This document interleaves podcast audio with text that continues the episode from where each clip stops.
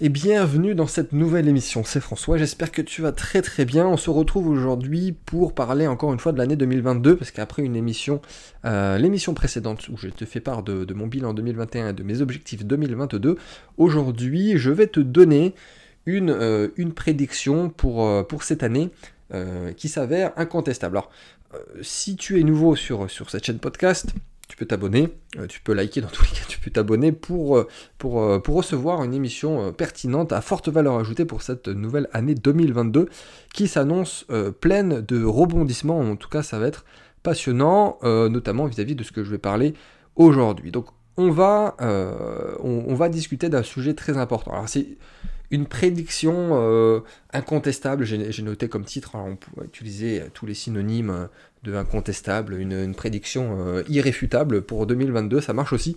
Donc c'est... Euh, euh, je voulais faire une émission comme l'année dernière également en, début d'année, c'est-à-dire que j'avais donné mes, mes, mes, prédictions, j'en avais donné 5, c'était mes 5 prédictions pour l'année 2021, et, et, pour le coup j'ai eu 5 sur 5. Alors je tiens à le mentionner, hein, c'est pas juste comme ça, ou, et dans tous les cas le passé ne préjuge pas de, de l'avenir, mais je suis plutôt très contente moi de vis-à-vis de ce que j'avais donné euh, dans l'émission euh, euh, l'année dernière, car ça a bien réussi. Alors ça m'a très bien réussi parce que évidemment en toute logique je suis ce que je dis et si je suis convaincu de quelque chose je fais en sorte de, de, trouver les solutions par rapport à ma vision et de, et sans même parler de vision de mes analyses. Parce que vision on peut avoir chacun sa vision mais à l'analyse au bout d'un moment pas on peut pas dire le contraire.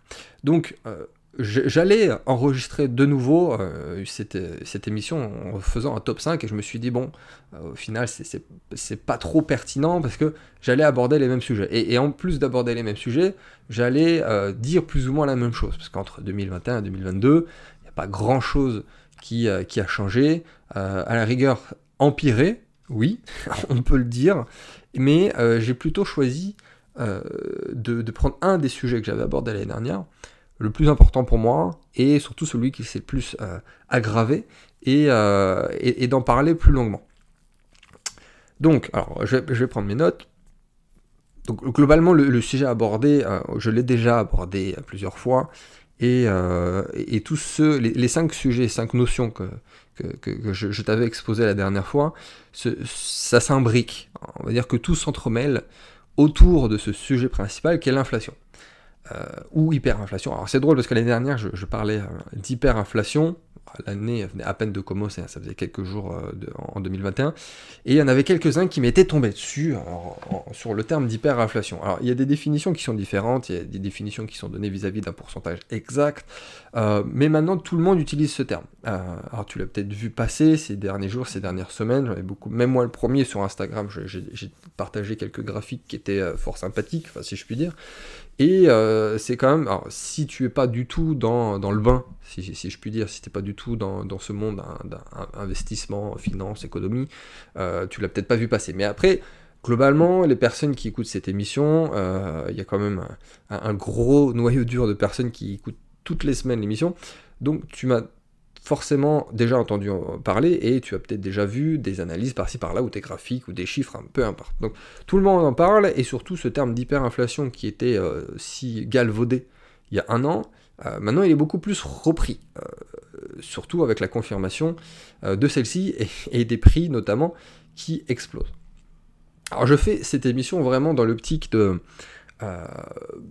pour, peut-être pour sauver une âme égarée sur cette émission, on va dire que si tu as un investisseur chevronné et que tu maîtrises vraiment bien les fonctionnements structurels de l'économie et de la finance, bon, euh, tu vas peut-être apprendre une ou deux choses, euh, j'en conviens, probablement, j'espère.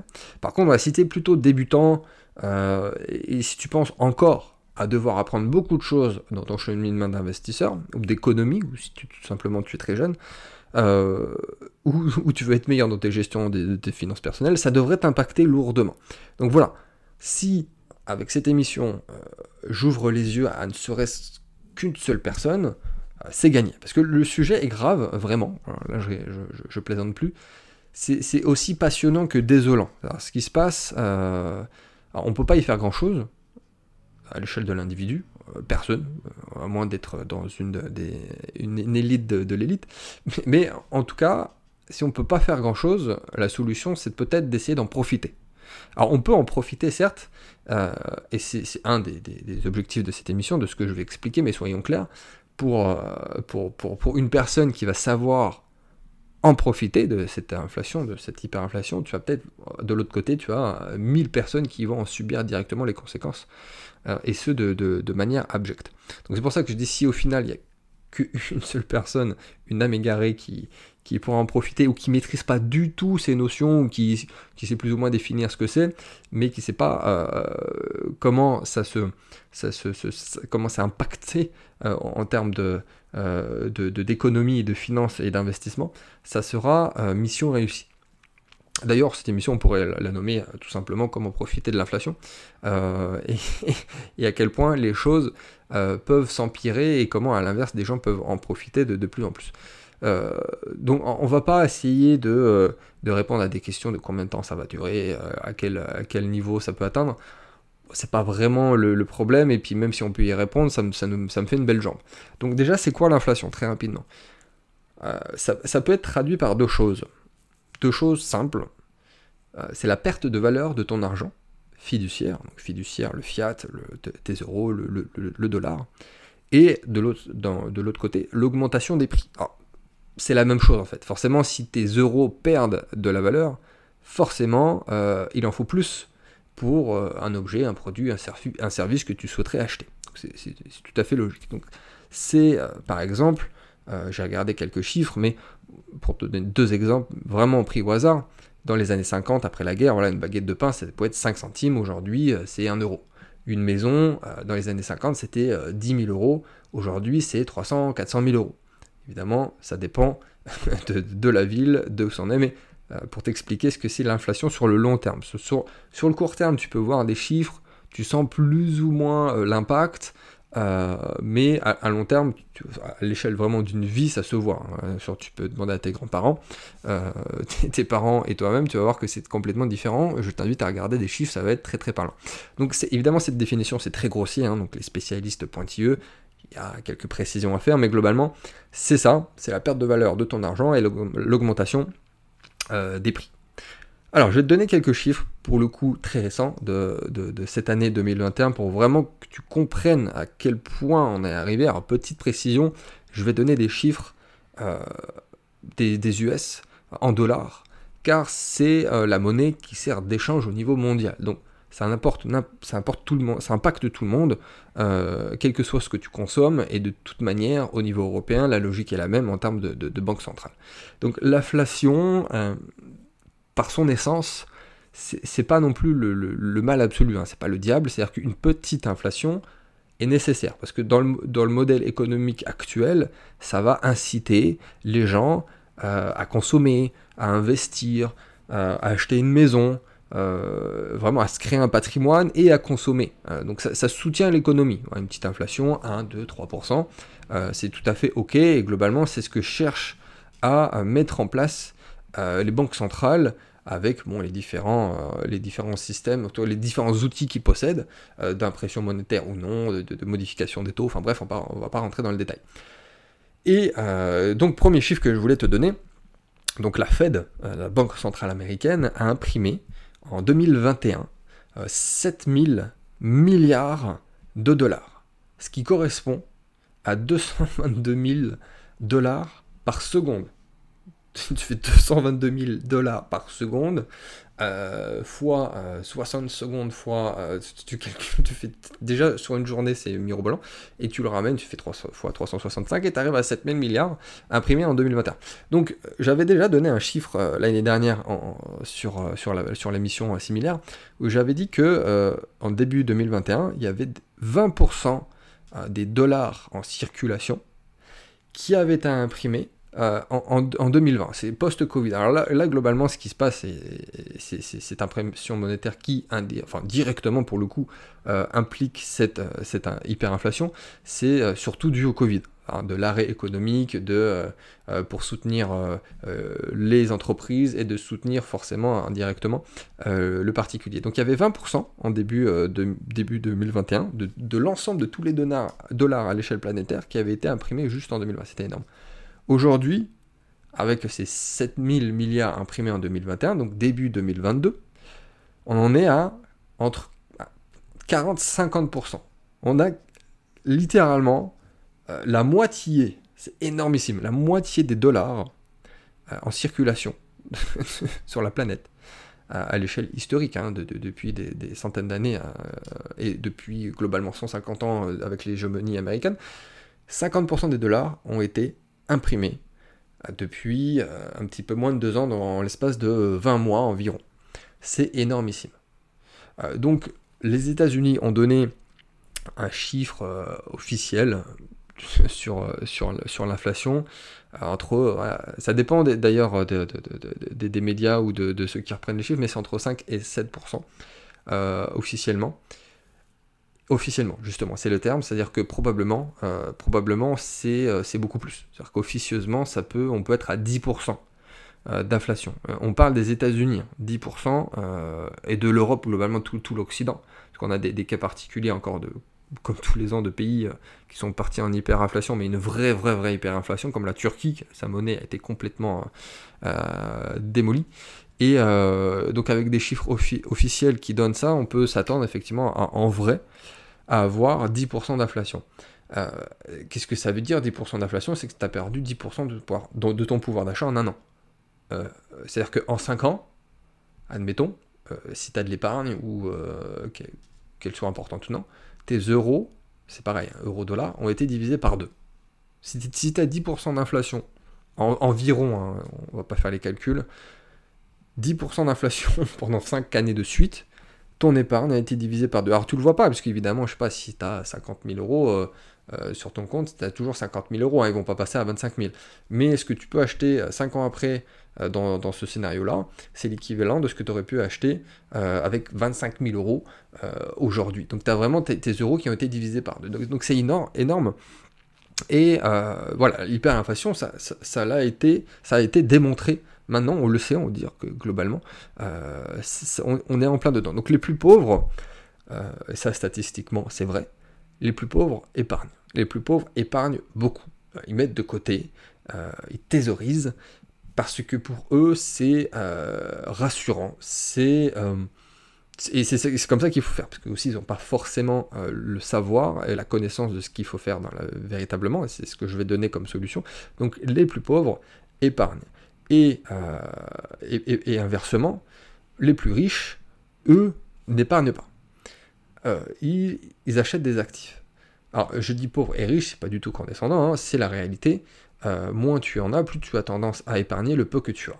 Et, euh, inversement, plus euh, tu sais comment ça fonctionne, plus tu as de la richesse, plus tu vas acheter des actifs réels qui, eux, par contre, vont augmenter et vont profiter de l'inflation.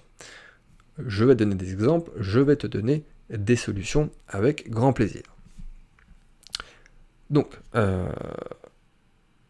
je vais, te parler, alors je sais, un petit cas particulier. Ça, fait rigoler parce que quand on dit à, chaque crise ou à, chaque type de, Black Swan, type Covid, on dit que, euh, que les, riches s'enrichissent, que les riches deviennent de plus en plus riches et, euh, et, que, et que euh, ils, vont, ils vont prendre indirectement une part c'est comme ça que, la plupart des gens le voient, ils vont prendre une part de marché sur, euh, c'est pas vraiment un marché, mais ils vont prendre aux plus pauvres, euh, parce que quand on, va, on, réfléchit comme ça, on se dit que les, si les riches s'enrichissent, il faut bien prendre l'argent quelque part.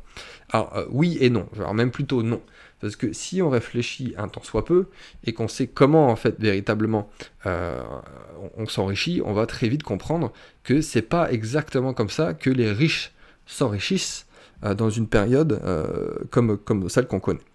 Encore plus les, ultra riches. Donc, euh, je vais reprendre mes, quelques chiffres. Hop. Voilà. Et on, on, peut rien y faire. Qu'on n'a pas d'un coup, comment dire, on n'a pas d'un coup pris les riches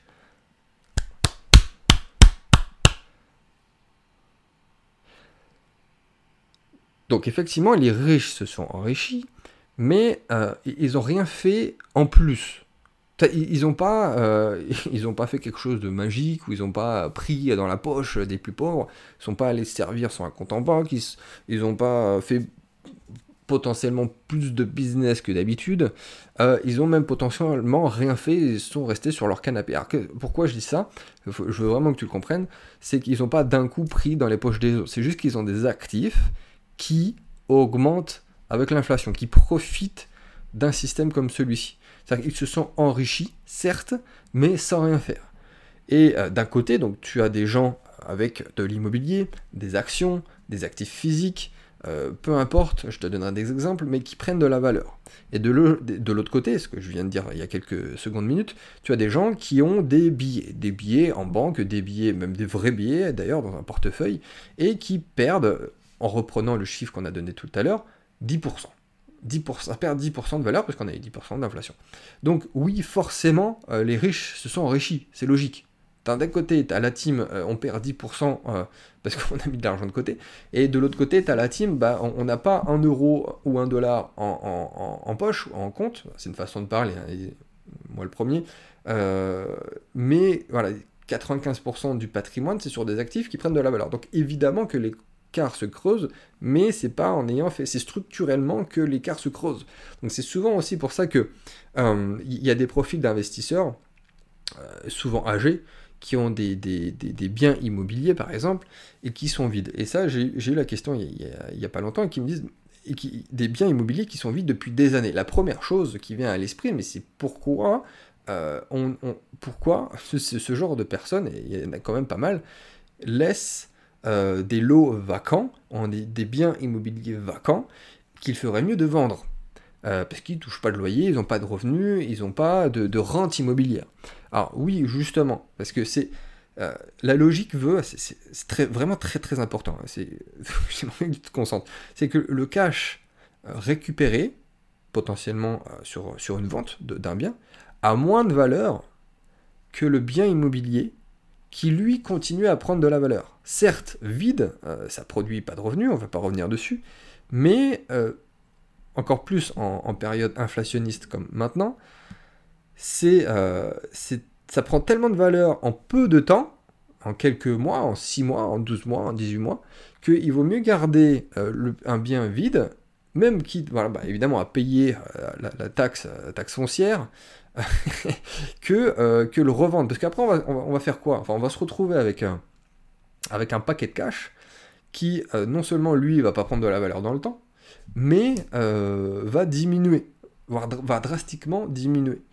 Euh, donc c'est vraiment un exemple, mais on ne pense pas forcément à ça logiquement, parce que c'est vrai, c'est pas du tout logique, euh, si on réfléchit brut de fonderie comme ça. Donc et, ça vient de m'arriver en plus euh, sans le vouloir. Euh, je crois que je t'avais donné l'exemple dans l'émission précédente euh, d'un bien qui a traîné parce qu'il y avait un mineur dans la succession. Enfin bref, c'est passé devant le, juge des tutelles et qu'il y a eu un refus. Bref. Et ça va faire plus d'un an que j'avais fait une offre qui avait été acceptée, donc c'était en cours. Et en un an, le, bien a pris entre 20 et 25%. Sans rien faire sans rien faire. il n'a pas bougé, personne n'a fait de travaux.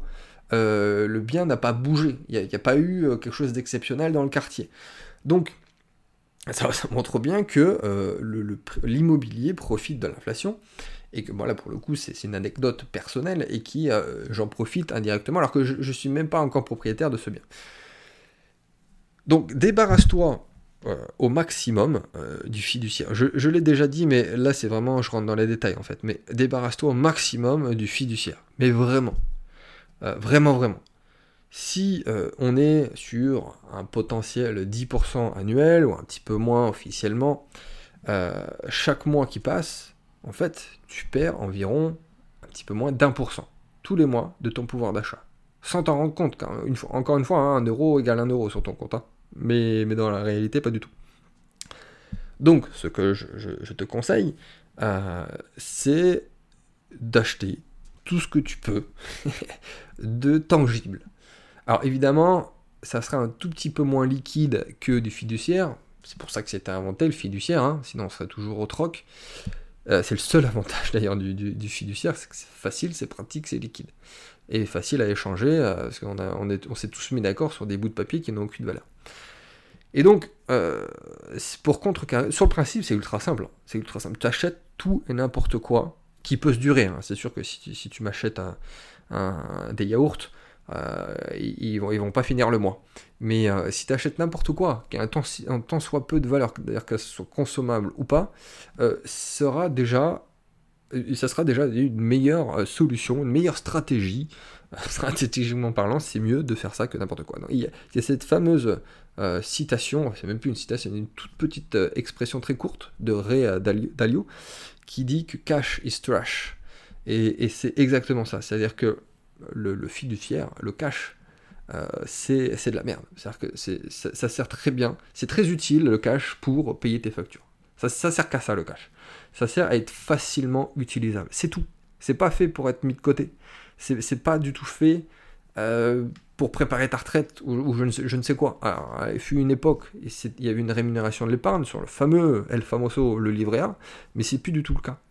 Et c'est là que la notion d'ailleurs de richesse euh, ou de valorisation de, patrimoine de richesse et, somme toute relative quand on entend des chiffres mirobolants. On va prendre un exemple, mais Elon Musk, par exemple, quand on dit euh, oui, il est devenu l'homme le, plus riche du monde, tant de milliards, et ça a doublé en espace de deux ans. Euh, mais en mettant les points sur les i, il y a le, millionnaire ou le milliardaire et l'image du millionnaire milliardaire que les gens ont. Et c'est une remarque que j'ai déjà eue, une fois plus ou moins désobligeante, d'une personne me dit Oui, mais si, tu te dis millionnaire, montre-moi ton compte en banque, montre-moi où il est ton million. Mais en fait, tu vois très bien que la personne n'a rien compris. Un mec qui a un million, bon, admettons, je pense que c'est assez rare d'avoir un million sur son compte quand même, mais euh, il perd de l'argent, le gars. Et, le mec, s'il est vraiment devenu millionnaire ou milliardaire, c'est justement pas en le laissant sur un compte, c'est en investissant. Euh, c'est le fameux Invest and Go Broke de Grant Cardone. C'est-à-dire que dès que tu fais un euro, que ce soit par le salariat, par le business ou, que sais-je, ou même déjà par des investissements, tu le réinvestis pour que tu aies zéro en fait sur ton compte en banque. Il faut, faut que tu aies comme objectif qu'à la fin de l'année, ton livret A te donne peut-être moins de 10 euros, 10 euh, euros de, de, bah, de, rendement, vu que bon, là il va passer à 1%, mais à 0,5%. Il faut vraiment que tu aies systématiquement quasiment le moins possible. Il faut euh, conseil normalement de gestionnaire, de conseiller en gestion de patrimoine, faut que tu aies le, ce qu'il faut pour tenir 6 mois à 12 mois pour payer ton loyer, tes factures et ta bourse, encore plus si, euh, si tu as des enfants et une famille, enfin bref. Mais ça sert qu'à ça, le fiduciaire, ça sert qu'à ça. Et, euh, pour revenir à ce que je disais tout au début, à l'échelle d'une vie, en 70 ans, le dollar, il a perdu 90% de sa valeur. 90%. Parce qu'on en parle des actions des cryptos qui perdent 90% euh, après euh, éclatement d'une bulle, mais qui reprend en fait de suite derrière, enfin si, elle, si elle disparaît pas, mais qui reprend potentiellement, euh, qui fait beaucoup plus quelques années après. Par contre, le fiduciaire, il remonte jamais. Le fiduciaire, c'est la seule chose qui, quand ça descend, ça remonte jamais.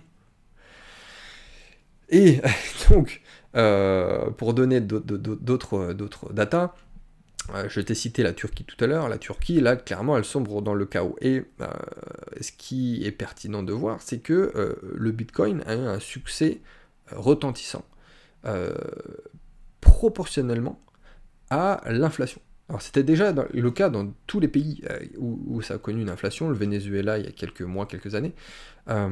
c'est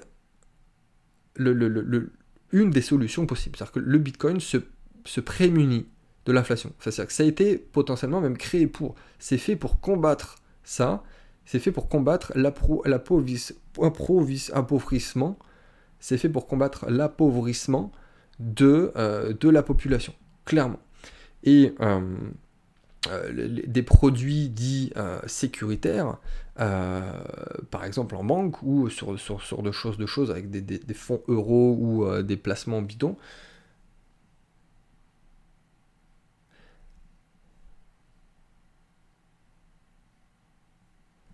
Et oui, le Bitcoin, ça a été créé pour combattre l'inflation puisque ça a un nombre limité. Alors il n'y a pas que ça, il y a d'autres mécanismes qui rentrent en jeu dans le système même de la blockchain du Bitcoin, mais rien que ça, rien que ça, on ne peut pas sortir la planche à billets et imprimer à outrance. Et, le Bitcoin, on l'appelle souvent aussi l'or digital.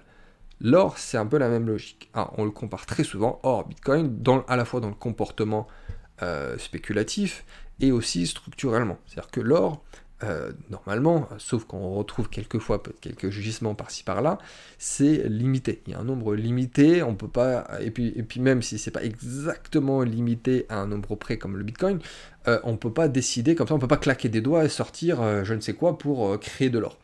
Et, et c'est pour ça que c'est très intéressant. C'est-à-dire qu'on sait tous que l'or, c'est le placement préféré du bon père de famille. On sait tous que c'est sur une échelle très très longue, ok mais euh, c'est pas pour rien que quand même que ça, euh, euh, que ça sécurise portefeuille, ça sécurise un patrimoine, et que même en temps de crise, encore une fois, on conseille de d'augmenter juste avant, quand on voit que ça arrive, parce qu'après c'est un petit peu trop tard, d'augmenter dans son portefeuille la part d'or de, de métaux précieux qu'on a dans son portefeuille.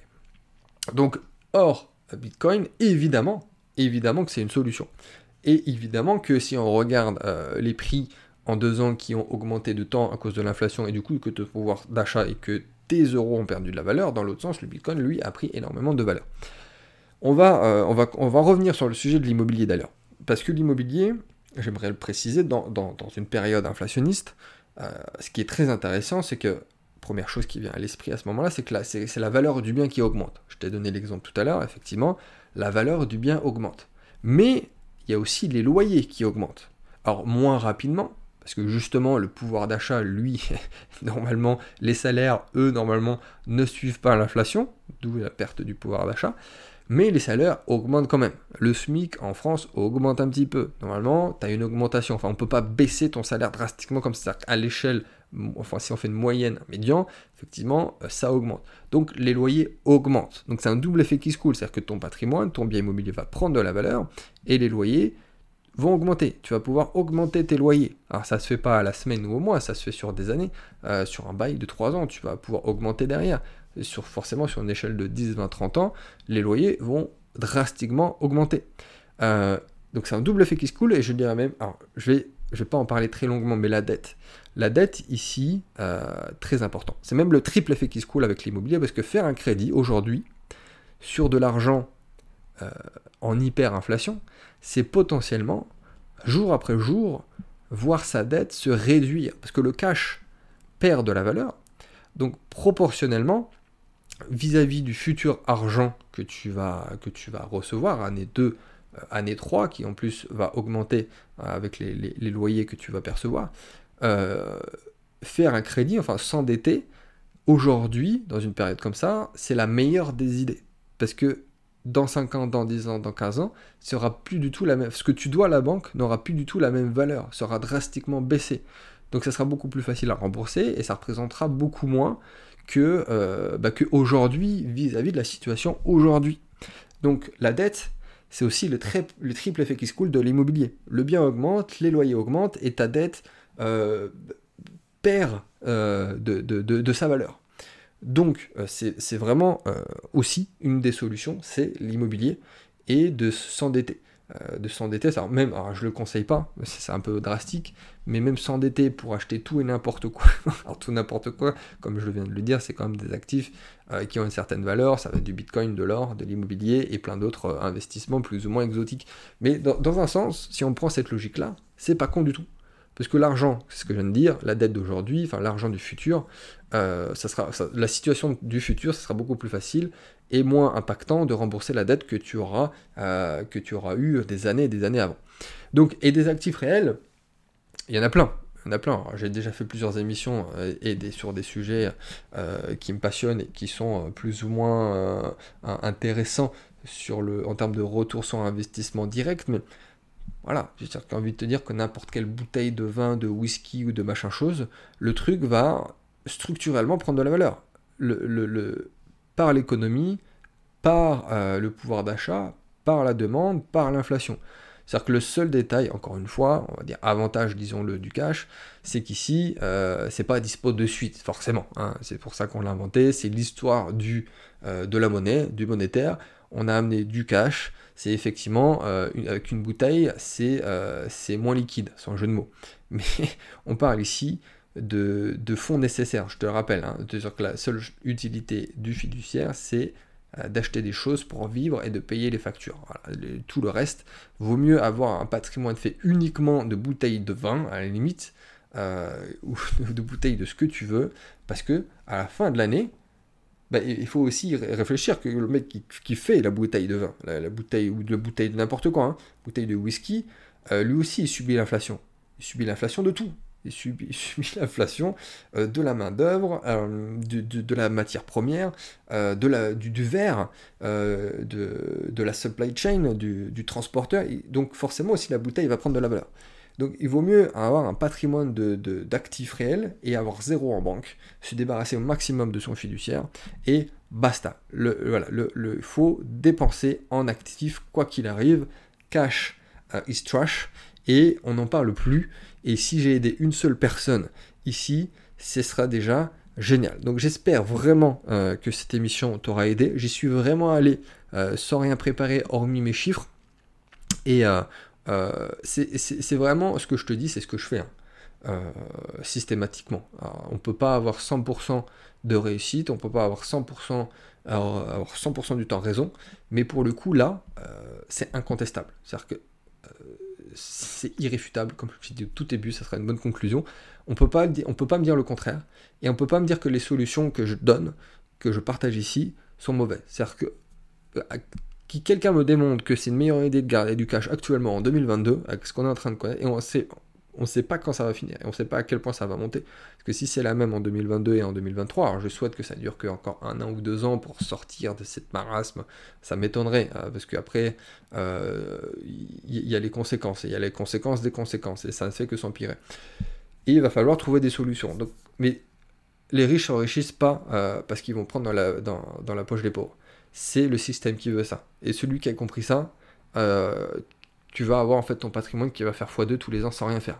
Euh, je t'invite quand même à faire les choses stratégiquement et intelligemment pour faire grossir ton patrimoine dans tous les cas, à commencer par de l'immobilier et par d'autres choses et de bien diversifier. Mais euh, si tu as compris ça et si ça t'évite euh, de, perdre de l'argent et de mettre ta famille à l'abri, fais-le. Et fais-le même si tu penses que ça fait bizarre d'avoir zéro sur ton compte en banque, juste de quoi payer les factures. Donc voilà, je ne vais pas insister. Euh, je te dis à très vite pour une prochaine émission. Ciao